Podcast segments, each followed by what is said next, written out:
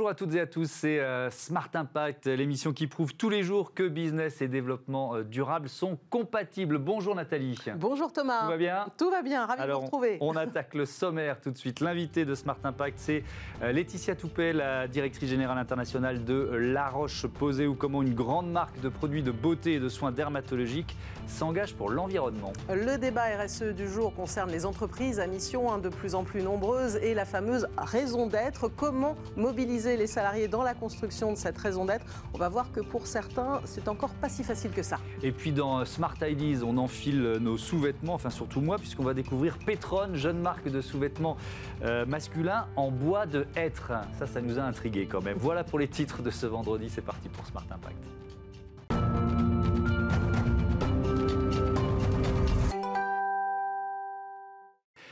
Bonjour Laetitia Toupet, bienvenue. Bonjour. Vous êtes euh, donc la directrice générale internationale de La Roche-Posay, marque centenaire, rachetée il y a quelques années par, euh, par L'Oréal. Est-ce qu'elle est singulière, tiens, cette marque, au sein du groupe L'Oréal? Elle est en effet singulière, c'est un mot très juste. Elle a une mission qui est euh, extraordinaire, qui est euh, d'aider les gens qui ont des problèmes de peau euh, pour les soulager, apporter du bien-être et améliorer leur qualité de vie.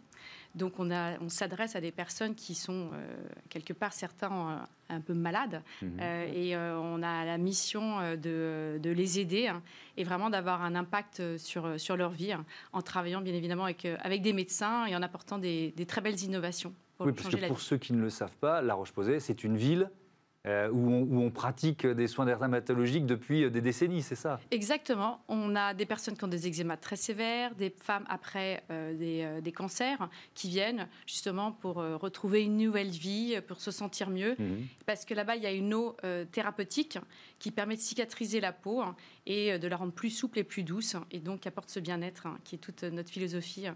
Voilà comment on est parfaitement dans, dans le sujet d'avoir un impact sociétal à Effectivement. notre façon. Alors, sociétal, environnemental, on va parler des deux aspects. Euh, le chiffre d'affaires de La Roche-Posay, c'est euh, seuil symbolique, hein, euh, 1 milliard euh, d'euros, première marque dermocosmétique au monde, recommandée par 90 000 dermatologues. Ce, ce sont les chiffres que vous nous avez euh, euh, fournis. Euh, on va parler de l'impact environnemental des, euh, des crèmes solaires, notamment pour la faune et la flore euh, des océans, parce que ça, c'est une question qu'on doit vous poser assez souvent. Euh, co- comment vous cherchez à limiter cet impact? Alors nous, tout d'abord, avant tout, comme je disais, notre cible sont des personnes qui ont la peau un peu sensible et Mm. fragilisée. Donc avant tout, on doit apporter la meilleure protection, donc garantir euh, la sécurité et la santé, euh, donc euh, protéger contre le cancer de la peau. Mhm. Euh, donc tout l'arbitrage est d'avoir les meilleurs filtres solaires et après les meilleures textures pour pouvoir garantir cette protection. Donc là, on a une nouvelle technologie qui s'appelle NetLock, qui permet, c'est comme un, un- un espèce de maillage qui permet d'augmenter la performance du produit Mhm. et de la garder sur la peau pour avoir une belle sécurité. Et en même temps, du coup, ça reste sur la peau et ça préserve euh, du coup euh, les, les océans. Ce qu'on a fait, donc, euh, c'est qu'on a démontré, on a travaillé avec un partenariat extérieur qui est euh, un institut océanographique à Monaco Mhm. pour démontrer justement qu'il y avait un impact neutre sur les eaux, à la fois les eaux salées et les eaux douces. Et c'est justement euh, de cette manière-là qu'on a euh, maintenant on met sur nos produits respectueux de la vie marine, euh, voilà, pour garantir Oui, une- l'attente des consommateurs. Il y a une question sensible hein, que vous avez évoquée, c'est celle du corail, du blanchiment du corail. Et évidemment, hein, tous- tous les acteurs, tous ceux qui fabriquent des crèmes solaires euh, comme vous, on, on va se dire, mais comment vous faites pour, pour limiter cet impact, et notamment sur le corail Donc, vous avez vraiment testé, vous l'avez On dit a, on a à vraiment testé exactement, et Mm. donc tous les Mm. produits, donc euh, on a quasiment tous les produits de la gamme qui ont été testés. Donc il y a un gros label, euh, on vient de voir défiler un produit où il y avait justement marqué euh, respectueux de la vie marine. Euh, on va au-delà de certains de nos concurrents qui ont juste enlevé certains filtres, comme l'autocrylène. Nous, on a démontré le produit fini, justement euh, sur un milieu euh, aquatique, Mhm. qu'il n'y avait pas, il y avait un impact neutre. Mais est-ce que c'est compatible? Parce que c'est ça, en fait, le défi qui est, qui est le vôtre. Parce qu'il y a, il y a, bon, je ne vais pas rentrer dans les détails des études scientifiques, mais il y a plusieurs études qui maintiennent quand même le, le- le danger des filtres anti-UV pour, pour le corail. Est- est-ce que c'est compatible? C'est-à-dire, Vous, vous êtes face à deux objectifs qui peuvent sembler contradictoires.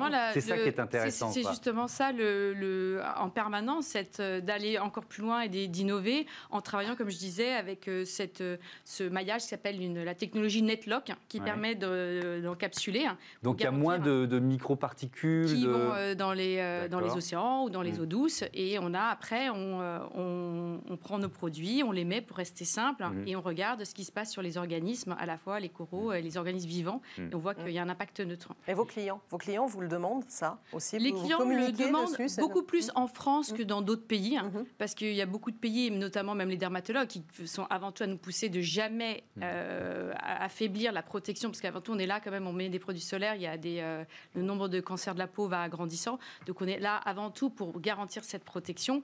Euh, oui, mais en effet, c'est pour les produits solaires. On a également des demandes, il y a des attentes de préserver les ressources, donc on travaille, on a tout un plan de RSE ou de, euh, va dire, d'engagement pour l'environnement au niveau de nos formules et nos emballages. Euh, si on commence par les emballages, la Roche-Posay, vous, ceux qui connaissent la marque, c'est plutôt du mhm. plastique. Donc on s'est engagé d'ici 2030 euh, à avoir 100% de plastique recyclé. Et on a déjà des produits. Hein. On a nos produits phares qui s'appellent Lipicar, hein, qui est pour l'eczéma, qui a déjà 100% de plastique recyclé. Hein. Donc petit à petit, donc on n'est pas maintenant, on n'a pas tous nos produits, mais là vous voyez un produit avec à l'écran avec qui est à base de carton. C'est un produit solaire qu'on a lancé cette année. Mhm. Donc, euh, il y a 45% de plastique en moins. Donc, petit à petit, on a vu aussi les recharges, c'est pareil, 80% de plastique en moins. Donc, on, avance pour répondre à ces demandes des consommateurs. C'est ça qui est intéressant. On le voit avec beaucoup de, grands groupes, notamment d'entreprises qui ont des décennies d'existence derrière elles. C'est que la, mutation et la, la politique RSE, qui était souvent un peu sur le côté de la stratégie, euh, c'est en train d'intégrer euh, euh, le, cœur de métier et, toute la réflexion vers l'avenir ah, de, de Complètement, toutes les innovations. Alors nous, on a toujours été, on viendra dessus, mais beaucoup plus engagés dans la partie sociétale pour aider les femmes qui ont des cancers. Vous avez une fondation, vous allez en parler d'ailleurs. Oui, alors je finis juste sur du coup même nos formules. On a tout ce qu'on appelle aujourd'hui, on innove énormément sur la Roche-Posay, ce qu'on appelle la science verte. Mhm. C'est quoi la chimie verte ou la science verte? Alors la science verte, c'est trois choses. C'est un, on essaie de trouver des ingrédients à l'origine, toutes les marques de dermocosmétiques qui sont sur des cibles fragilisées mmh. utilisaient plutôt de la pétrochimie. Parce que c'est là, comme l'industrie pharmaceutique, on a du recul pour garantir la sécurité pour mmh. ces peaux qui sont très sensibles. Petit à petit, donc on va vers de la science verte ou chimie verte, science verte, qui est trois choses. Origine naturelle, on utilise des processus qui sont propres, on dit, donc pas de déchets dans l'environnement, dans le mmh. processus de fabrication. On a également, euh, on n'utilise pas de solvants chimiques et on favorise également ce qu'on appelle des processus de fermentation. C'est qu'on prend une ressource qui se fermente et qui en donne d'autres, comme quand on fait euh, du bon vin ou du bon fromage. Donc, euh, et à nouveau, on a notre produit Lipica. Pareil, on a enlevé les huiles minérales pour mettre des huiles végétales. On a un processus de fermentation d'une bactérie et on fait aussi beaucoup de solidarité sourcing. On prend tout le beurre de karité maintenant au Burkina Faso pour aider les femmes. Et ça, vous êtes sûr Vous parliez finalement de la pétrochimie qui vous garantissait une certaine sécurité. Là, en allant vers la chimie verte, on ne joue pas les apprentis sorciers, mais c'est peut-être plus complexe. on ne fait pas tout mm. aussi vite qu'on le eh souhaiterait. Mm. Donc on a un objectif. mais on est très. Ce que je trouve bien, c'est d'avoir cette démarche de transparence qu'on communique aussi auprès des consommateurs pour dire voilà, ça c'est notre objectif en 2030 et on y va petit à petit. Nous, notre façon de faire, c'est de prendre les produits qui se vendent le plus et d'essayer de faire en sorte qu'ils soient dès le départ, eux, euh, j'allais dire, donc euh, l'Ipicard dont on a beaucoup parlé, hmm. c'est là où on a le plastique recyclé, c'est là où on met les recharges, c'est là où on met la science verte, comme ça, comme on en vend beaucoup, c'est euh, le produit qui déjà est quasiment engagé et a atteint les objectifs qu'on se fixe pour d'horizon 2030. Hmm. Et cet engagement social, alors, quelle forme il prend pour vous? Alors, l'engagement social, on est très engagé depuis longtemps sur le cancer à plusieurs niveaux. Un, et là c'est le mois d'octobre rose, donc euh, on est engagé près des femmes qui ont euh, des, cancers. Il faut savoir que quand on a un cancer, malheureusement, la peau est aussi touchée. Mmh. De 80% des gens qui font des traitements ont des irritations sur la peau. Et quand je dis irritation, c'est des effets très lourds où certaines personnes sont obligées d'abandonner leur traitement. Donc nous, à la cure, on les accompagne, mais également on, a, on forme beaucoup de pharmaciens, on a beaucoup de vidéos pour apprendre à se masser. On a tous nos produits, enfin une certaine partie de la gamme qui sont testés sur des peaux qui sont sous euh, chimio ou radiothérapie pour aider ces femmes, puis des tutos, comment s'alimenter, faire du yoga et des choses comme ça pour apporter euh, du mieux-être. Donc ça, c'est la première partie qui est capitale, mmh. euh, parce qu'on a souvent des gens qui nous disent si j'avais su que j'aurais pu dire à quelqu'un de mettre du soin pour éviter d'avoir ces brûlures, je l'aurais fait. Donc ça, il y a les femmes, il y a aussi euh, les enfants, leurs familles aussi que vous accompagnez, parce que je disais, vous avez aussi une fondation. Hein, Alors à côté de ça, oui, merci beaucoup de nous, poser la question. On a une fondation donc sous l'égide de France, donc ça, ça n'a rien à voir avec, il n'y a mm. pas de cosmétique, il n'y a pas de mm. crème. Mm. On a développé, on a lancé il y a deux ans avec des cancérologues et des, euh, des, psychiatres un programme pour accompagner, euh, rompre l'isolement des enfants et apporter de la connexion émotionnelle. Il euh, faut savoir que quand un enfant est sous traitement, il a une chance de, il a plus de chances d'accepter les traitements et de récupérer s'il est bien entouré et qu'il y a une connexion émotionnelle. L'isolation peut être une, chance de... Dire, mm. ça, ça, a un impact très fort. Donc on a créé ce qu'on appelle des massages magiques ou thérapeutiques qui ont été développés avec euh, donc des spécialistes et des experts pour recréer cette connexion, euh, diminuer la douleur, l'anxiété, euh, qui sont en train d'être déployés dans tous les hôpitaux de France aujourd'hui. Hein, on, on, voyait tout à l'heure que vous étiez recommandé par plusieurs dizaines de milliers de dermatologues dans le monde vous aidez à leur formation, vous aidez à la recherche d'une certaine façon, parce que tout le défi dont on parle depuis le début, hein, sur, euh, sur notamment l'environnement, euh, c'est de, de, concilier la protection de la peau euh, et, et, de la planète. Donc pour ça, il faut investir, j'imagine, en recherche, en développement. On investit beaucoup, donc avec, euh, on investit beaucoup dans la recherche. Mhm. Donc déjà, on, est, on fait partie du groupe L'Oréal. Donc euh, il y a une énorme partie, euh, au même titre que L'Oréal, qui investit dans la recherche. On travaille toujours avec les dermatologues pour voir où est-ce qu'il faut investir et quels sont les domaines qui sont intéressants pour aider leurs leur malades ou leurs patients. Mhm. Et il y a un territoire où on investit beaucoup qui s'appelle le microbiome. Alors, le microbiome, on a beaucoup entendu parler du microbiome et des intestins, mm, mm. avec ses vertus euh, thérapeutiques. le deuxième cerveau, mm-hmm. exactement. C'est également le deuxième cerveau euh, donc, euh, de la peau. Et donc, le microbiome, c'est un ensemble de plein d'organismes vivants qui sont essentiels à la santé, à l'immunité. Et du coup, en fait, on voit qu'entre des peaux saines et des peaux qui ont de l'eczéma, par exemple, ils se grattent, il y a un microbiome qui est déséquilibré. Donc, nous, on travaille pour trouver des molécules, des ingrédients qui vont permettre de rétablir euh, de mieux connaître le microbiome des gens qui ont des peaux avec euh, ou malades et aller euh, rééquilibrer. Donc le microbiome, c'est un gros territoire de santé qui est très important pour la peau. Merci beaucoup. Merci Laetitia Toupé. À bientôt sur, sur Bismarck. Tout de suite, notre débat sur la raison d'être des entreprises. Ces entreprises à mission, elles se multiplient. comment se mobilisent les salariés autour de ça?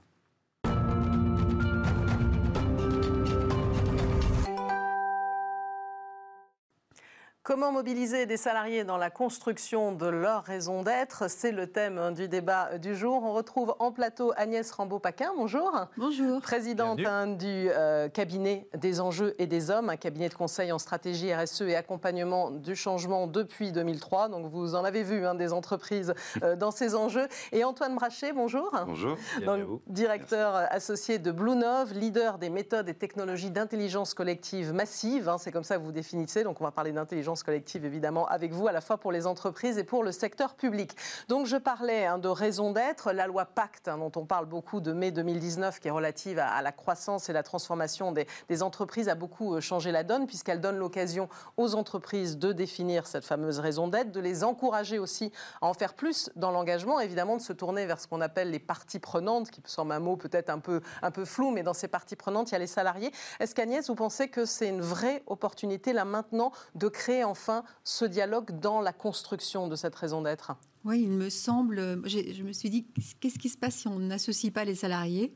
Euh, je pense que pour le coup, ils se sentent euh, frustrés. Les réseaux sociaux s'en sont fait l'écho, mmh. notamment de certains groupes pour lesquels les salariés ne reconnaissaient pas leur entreprise dans ce qui était communiqué à l'extérieur. Moi, j'appelle de mes voeux le fait que les salariés soient associés au projet d'entreprise, à la RSE, à la raison d'être depuis longtemps. On publie un, baromètre annuel et il ressort que si 75% des salariés souhaiteraient être associés, moins de 10%, ça tourne autour de 8, le sont réellement. Donc je crois qu'on a une véritable opportunité aujourd'hui. D'ailleurs, on a d'autres chiffres hein, là-dessus qui oui, montrent que c'est pas si simple. Hein, euh, cette étude IFOP pour nos comme euh, Ticket au capital et, les SEC. Alors il n'y a pas d'opposition de principe, hein, effectivement. 75% des, euh, des salariés interrogés jugent que cette raison d'être de l'entreprise dans laquelle ils travaillent, c'est important. Mm. Ils sont 59% qui se disent prêts à contribuer à la réflexion. Mais, pour, et, là je trouve que ce chiffre est intéressant, pour 69% des personnes qui étaient interrogées, c'est une opération de communication. Donc ça veut dire qu'il y, a encore du, euh, du travail, Antoine Brachet, pour, euh, pour convaincre autour de, ces, euh, de ces, cette bascule là, de, de, ce thème de raison d'être ou d'entreprise à mission. Bah, de manière plus générale, c'est un travail qui est en cours de longue date sur l'embarquement des collaborateurs d'entreprise ou des citoyens peut-être dans le débat public sur les décisions qui doivent être prises. C'est un combat ardu, c'est du sang de la sueur des larmes, dirait Winston Churchill. En tout cas, peut-être que ça commence dans certains cas par de la communication, mais ce qu'on constate aujourd'hui, ce qu'on observe aujourd'hui, c'est que la plupart de nos, interlocuteurs ne réagissent plus de cette manière-là. Dit autrement, quand on commence un dispositif d'intelligence collective autour de la raison d'être, Mm. La question qui se pose assez rapidement, c'est celle de la, de la boussole euh, qu'on essaie de fixer euh, pour l'ensemble de la, de, la société. Et cette boussole, en fait, euh, ça ne peut pas être qu'une phrase si ça n'est qu'une phrase, si c'est le sommet de l'iceberg, cette partie un peu euh, émergée, ben en fait, il se passe pas grand-chose. Et ce qu'on constate... Oui, puis même ça semble dingue qu'on puisse concevoir la raison d'être ou la mission d'une entreprise sans avoir consulter les salariés de la boîte. Quoi. Je... ça fait un peu bancal moi, hein, dans cette je histoire. Je tombe de la chaise en entendant ça. Finalement. Surtout si c'est une boussole qui doit euh, orienter les décisions stratégiques, euh, conduire à des éventuels renoncements, etc. Je me dis qu'il est complètement indispensable d'embarquer les gens qui vont faire le voyage. Mais c'est pas annoncé comme ça en assemblée générale. On a décidé que notre raison d'être, c'est ça, ça et ça. Il faut le construire. Exactement. Et c'est des processus qui peuvent prendre un certain temps. On accompagne un certain nombre de sociétés mmh. sur lesquelles euh, la, trajectoire jusqu'à l'aboutissement sur la raison d'être peuvent prendre plusieurs mois, voire parfois presque une année pleine, mmh. entre justement la manière dont on va consulter l'ensemble des collaborateurs. Et ce qu'on aime à dire, nous, c'est que, en fait, elle elle se révèle cette raison d'être en fait justement dans le dialogue qui émerge entre les différentes parties prenantes et notamment les collaborateurs dont, on s'occupe euh, spécifiquement aujourd'hui. Et une fois qu'elle émerge, la question qui se pose mécaniquement derrière, c'est quelles sont les preuves euh, qui montrent qu'on va bien dans la direction qui est fixée, qui est ce sommet de l'iceberg que j'évoquais. Et ces preuves-là, on doit aller les chercher sur le terrain. Dit autrement, on doit incarner dans les faits, dans des, parfois euh, dans des, dans des projets qui avaient déjà démarré, dans des projets symboliques, ce qui met en perspective justement cette raison d'être qui a été euh, déterminée euh, collectivement. Oui, puis il faut qu'elle soit cohérente avec l'histoire de l'entreprise. Aussi, la, raison d'être. Parfois, on a l'impression qu'on on vous sort une, mission, là, et puis euh, on se dit, mais attendez, euh, c'est pas tout à fait cohérent avec ce, qui s'est passé depuis 4 ou 5 décennies. C'est pour ça qu'en général, les exercices qu'on accompagne sont des exercices qui amènent les salariés à replonger dans l'histoire. Si on peut travailler d'ailleurs avec des historiens, c'est formidable, pour aller chercher dans l'ADN les intentions des fondateurs et aussi se projeter assez loin dans l'avenir, mais dans ce qui semble crédible. Parce qu'un des points peut-être sur lesquels on reviendra, c'est la notion de sincérité. Mmh. Euh, on peut en parler tout de suite. Oui, on hein. peut en parler de la allez sincérité. Allez-y, Justement, c'est pas à mettre de côté. Hein. quand, on, quand, on, consulte les salariés, il faut être au clair sur ce qu'on pourra euh, faire de la matière qu'on va remonter. Il ne faut pas mmh. faire de fausses promesses. Parce qu'une fois qu'on a réveillé des aspirations, qu'on les a amenés à se projeter, il n'est pas rare que le coup près du réalisme tombe ou que l'inscription dans les statuts, par exemple, amène à une certaine frilosité euh, juridique. Et on prend le risque là de décevoir des salariés qu'on est allé euh, chercher sur ces questions. Alors ça passe par quoi? On parlait d'intelligence collective, c'est ce que vous pratiquez. On peut essayer de comprendre un petit peu mieux les, outils justement pour, pour, pour avancer. Exactement. Parce que ça semble un mot bah, un peu voilà, intelligence collective, c'est formidable, mais comment ça marche? Avec plaisir, ça s'adresse en fait à chacun d'entre nous autour de la table et peut-être à, ceux qui nous regardent, c'est qu'en fait essayer de pratiquer l'intelligence collective, c'est se mettre à la place de celui qui va participer à l'exercice. Donc c'est essayer de comprendre comment est-ce qu'on peut l'accueillir dans ce qu'il est dans ce qu'il est capable de propager, dans ce qu'il a de meilleur en lui. Euh, certains vont s'exprimer peut-être euh, en euh, répondant à des questions ouvertes, d'autres vont s'exprimer dans le cadre d'une sorte de forum en ligne, d'autres dans le cadre d'ateliers qu'on organiserait, d'autres peut-être en écrivant des récits d'imaginaire positifs sur un futur souhaitable. En tout cas, l'idée, c'est de s'assurer qu'on est capable de recueillir cette conversation et de s'assurer de mettre en place les conditions pour qu'elle elle puisse grandir et faire grandir ceux qui justement euh, euh, y participent. Et c'est un des sujets clés pour nous justement, c'est que le, on, a trop souvent tendance, je pense, à considérer que l'intelligence collective, c'est la somme des contenus qui sont euh, issus justement des exercices, euh, les, euh, des nouvelles idées, la raison d'être, etc. Mhm. Mais il ne faut jamais oublier qu'en fait, sur le chemin, ce qui se passe, c'est que les gens se transforment en participant à ce type d'exercice. Donc on crée de l'adhésion, on crée de l'embarquement, on crée une envie partagée d'atteindre un objectif commun. Et on crée finalement un récit, qui est un terme aussi sur lequel on pourra revenir, commun. On prépare la suite, on prépare aussi le déploiement. Mmh. Oui, mais avec un, peut-être un risque aussi, c'est que la raison d'être. Euh, d'abord, on peut se dire que ben, euh, la mission d'une entreprise, c'est quand même d'abord quand même d'être profitable, de, d'être rentable, de faire du business. Faut pas que ça, faut pas gommer ça. Et puis que ça apparaisse comme une sorte de, baguette magique, la, la raison d'être. Ça, c'est peut-être un écueil à éviter, non? Et c'est justement en consultant largement les salariés, et d'ailleurs, je ne sais mmh. même pas s'il faut utiliser le mot consultation, il faut mieux parler de co-construction, d'intelligence collective. Tout à fait. Euh, c'est en les consultant qu'on est capable de s'assurer que la raison d'être, elle n'est pas hors sol, mmh. et qu'elle va aussi chercher dans la réalité euh, de la, du day-to-day euh, job mmh. des, des, exemples de mise en application concrète. Et il y a un autre point aussi qu'on n'a pas forcément évoqué, qui est la question de la pédagogie amont. On, on mène une mission ensemble et sur laquelle la phase de pédagogie va durer là trois semaines avant que la phase de consultation par euh, Blue Neuf euh, ne dure à nouveau à peu près trois semaines. Mmh. De la même manière que les citoyens qui ont été tirés au sort pour la Convention euh, citoyenne pour le climat ont pu bénéficier pendant plusieurs semaines d'un certain nombre de, conseils des experts et de, de formations sur les sujets. Souvent, la raison d'être demande aussi, avant que les salariés ne soient mobilisés, qu'ils aient un minimum de compréhension de l'exercice auquel on leur demande de se prêter. Donc la pédagogie aussi, sincérité et pédagogie sont des mots importants. Alors si ça marche, est-ce qu'on peut se dire qu'en suivant euh, finalement l'avis des salariés, ce qu'ils proposent, on va assister à une forme de, de mutation? Encore plus profonde de certaines entreprises. Vous pouvez le sentir, ça? Oui, alors on revient, vous avez évoqué évidemment euh, les questions de loi Pacte, etc. Mmh. Il se passe quelque chose de particulier mmh. dans la période qu'on est en train de vivre. Il se passe quelque chose durant lequel pendant longtemps on s'est dit, ben, les organisations privées notamment doivent se préoccuper de faire du profit. Et mmh. puis là, il y a une sorte de porosité en train de, de, se créer, euh, où euh, quand on regarde les, les, raisons d'être, justement, on voit que ça dépasse exclusivement cet aspect-là pour arriver sur des questions de transition écologique, etc. etc oui, c'est en train de changer. Euh, en revanche, pour moi, c'est à tout petit pas. Ce qui est en train de se passer en fait aujourd'hui, c'est que euh, c'est comme si on gravissait une montagne. Il faut bien commencer. Il faut savoir à quel camp de base on est en fait finalement. et, on n'est pas forcément très haut. En revanche, on est sur des camps de base qui, de mon point de vue, ont dépassé ce à quoi vous faisiez allusion tout à l'heure, à savoir la question de la pure communication. Mhm. Maintenant, on est sur des camps de base qui permettent d'aller un cran plus loin, de se dire comment est-ce qu'on se euh, transforme ensemble. Et en fait, on écrit finalement un récit de transition.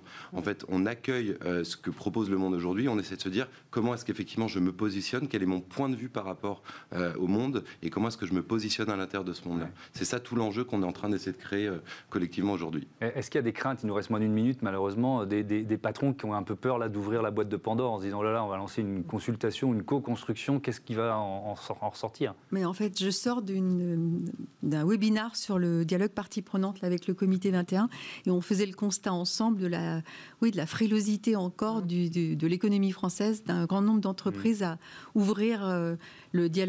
Mais euh, moi, je pense que c'est quand même la nouvelle frontière que notamment les directions RSE vont devoir accompagner. L'entreprise ne peut plus se penser en système fermé. Il faut qu'elle comprenne qu'elle doit interagir avec son écosystème. Et peut-être pour donner euh, une, juste une, vision d'espoir, mmh. euh, on, travaille avec Decathlon en ce moment. ce qu'ils disent aujourd'hui, c'est que justement, il faudra intégrer plus de parties prenantes que simplement les collaborateurs. Ils l'ont mmh. fait avec beaucoup de parties prenantes et ils considèrent par exemple que leur concurrent aujourd'hui ne devrait pas être Adidas. Leur concurrent, c'est l'obésité. Et donc, en fait, pourquoi ne pas inclure Adidas, Nike et autres dans cette co-construction? Donc là, je parle de gens qui sont sur des camps de base déjà un petit peu plus euh, avancés que d'autres. Voilà. et ça donne des espoirs. On voit une mutation, une réflexion, en tout cas, même s'ils sont frileux. Merci à vous, euh, Antoine Brachet et Agnès Rambaud-Paquin, pour euh, ce débat. Et place à la bonne idée du jour avec une jeune marque de sous-vêtements masculins. Alors, Thomas, vous êtes slip ou caleçon? Je ne sais pas si je vais répondre à cette question.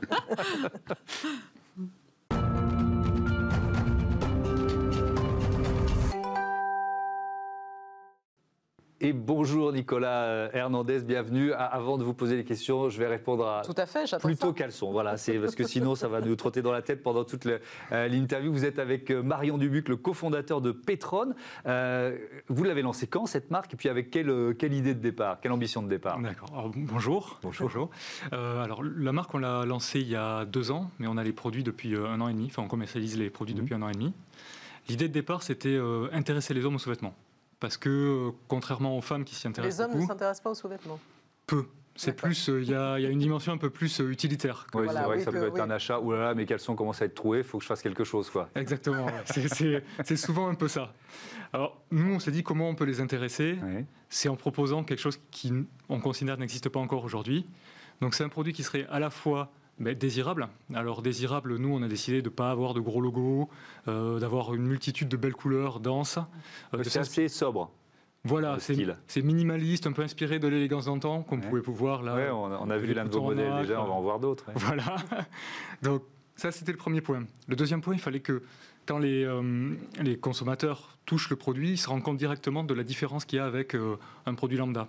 Donc pour ça, on utilise du micro-modèle, qui est une fibre de bois qui est faite en Autriche. Bois de hêtre. Oui, c'est ça. J'ai vu ça. Mais Kézako, c'est quoi un, en un fait, en bois de hêtre? C'est euh, un exemple d'innovation qui, qui, montre qu'on peut, en Europe, euh, produire euh, des, choses nouvelles et, avoir de, de, la production européenne sans essayer de se battre sur les coûts. Mais comment on le transforme en, tissu? Parce que comme ça, on dit boîte de hêtre, on se dit c'est pas très confortable. Ça gratte. Exactement? Alors non, non, mais c'est euh, pour le coup, ça gratte pas du tout. C'est beaucoup plus doux que le, que le coton. Mmh. Euh, c'est fait, bon, c'est fait de manière. c'est des scientifiques hein, qui, ont, qui, ont, créé ça. Je ne saurais pas vous expliquer exactement mmh. comment. Je sais mmh. que c'est fait de manière très écologique et qu'au final, on retrouve une fibre. Préservation de la forêt, évidemment. Exactement, préservation de la forêt. En fait, des forêts euh, d'Europe centrale qui s'auto-régulent. Donc il euh, n'y a pas d'eau. Je suis en train de regarder vos modèles. Hein, oui. le, verre bouteille ou le, boxeur héritage, ça pourrait être pas mal. Ça, ça je pense que ça, ça, m'irait bien. En revanche, vos produits sont fabriqués au Portugal. Alors bon, c'est pas très loin, mais on se dit pourquoi pas en France Alors pour plusieurs raisons. La première raison, c'est que le savoir-faire dans le, la maille en France est moins important qu'au Portugal. Ah bon? Oui. Bah, alors on, a un peu perdu ce savoir-faire. On l'a un peu perdu parce qu'on était euh, le pays au monde qui a inventé ce savoir-faire. Euh, mais là, je parle il y a 100 ans. Euh, et, au fur et à mesure, avec les délocalisations, ça s'est perdu. Et, et aujourd'hui, vraiment, les deux pays avec le meilleur savoir-faire au monde en maille, c'est l'Italie et le Portugal. Donc ça, c'est le premier choix. Deuxième choix, on voulait aussi, en proposant ces produits aux, hommes, qu'ils restent abordables. Si on, propose des, des, produits qui sont trop chers sur un segment de, marché qui n'intéresse pas énormément les hommes à la base, il n'y a aucune chance qu'ils se disent tiens, bon, ben je. Mais c'est pas comme le Made in France en disant je vais payer un peu plus cher parce que justement c'est du Made in France sur ce, ce oui. là c'est plus compliqué. Exactement. Mm. puis, il y a aussi une dimension. Euh, bah, si demain vous. La dimension savoir-faire. Si demain vous voulez vous acheter des. Bon, moi je suis du Gers. si vous voulez vous acheter du, magret ou du foie gras, mm. il y a du sens à acheter du magret ou du foie gras du Gers parce que c'est euh, c'est un savoir-faire euh, français. Mm. Si vous achetez des pâtes, bon, peut-être il y a peut-être plus de sens à s'acheter des pâtes italiennes. Hmm.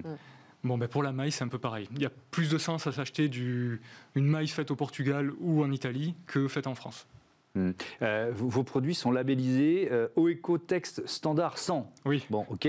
C'est quoi? C'est un label, un label international? J'ai lu ça, mais ça garantit quoi Il y en a tellement des labels. oui, oui. Alors c'est le, le, label de base, qui c'est le plus connu après avec euh, GOTS. Euh, GOTS, c'est pour le côté écologique. Mmh. Oecotext, c'est pour le fait qu'il n'y ait pas de produits chimiques utilisés dans la production et qu'on puisse pas avoir d'allergie. Donc c'est souvent très regardé pour les enfants. Pour, mais bon, maintenant on peut le regarder pour pour tout le monde, parce que c'est quand même un, sujet d'inquiétude mm. générale de savoir est-ce qu'on va être contaminé par les, produits qu'on porte. Enfin, il y, a déjà eu des produits qui ont été retirés du marché, euh, mm. qui venaient d'Asie et qui ne respectaient pas toutes les normes. Mm. C'est quoi votre ambition? Comment vous, vous imaginez le, euh, la, suite pour cette marque Pétrone qui fait référence évidemment euh, à un poète euh, romain, si je ne me trompe pas. Exactement, oui, oui. L'arbitre des élégances. Ah. C'était son, surnom. Voilà. En fait, on voulait. C'est tout moi, ça. évidemment. Appelez-moi Pétrone. non, mais on a, on a, vraiment fait exprès de choisir ce nom parce que justement, le sous-vêtement masculin est souvent traité sous l'angle de l'humour. Et euh, comme si c'était un peu honteux, chose qu'on ne fait pas avec le sous-vêtement féminin. Et nous, on s'est dit, on va aller à fond à l'opposé. On va prendre le nom de l'arbitre des élégances et dire c'est du sous-vêtement masculin et c'est élégant. Et, alors la suite voilà, Et voilà, alors les ambitions pour la suite, ben, nous, on aimerait devenir le partenaire quotidien des, euh, hommes. Euh, on a pour ambition qu'une fois qu'ils essaient nos produits, quand ils vont vraiment sentir la différence, parce que comme je vous disais, le, micro-modèle c'est plus doux, c'est plus résistant, c'est thermorégulant, c'est vraiment une, matière fabuleuse, et qu'ils se disent moi, les gens autour de moi, ils disent maintenant, je ne peux plus euh, porter euh, quoi que ce soit d'autre que pétrone. Et donc, que le message se répande et que, les hommes portent du pétrone. Et après, on aimerait bien aussi. Euh, je vous ai dit, je suis, du Gers. Moi, j'aimerais bien créer un peu d'emploi dans Gers. voilà, ce serait pas mal. Et eh ben voilà, ce sont des, bonnes idées. Si vous pouvez livrer les pectoraux du monsieur qui porte le caleçon noir avec, les, avec les caleçons, ce serait sympa. Merci beaucoup, Nicolas Hernandez. Bon vent à euh, Pétrone. Voilà, c'est la fin de cette euh, émission. On vous souhaite un très bon week-end et on se retrouve euh, lundi, 9h, midi, 20h30 sur Bismarck. Bon week-end, Nathalie, à lundi. Merci, bon week-end. Ciao.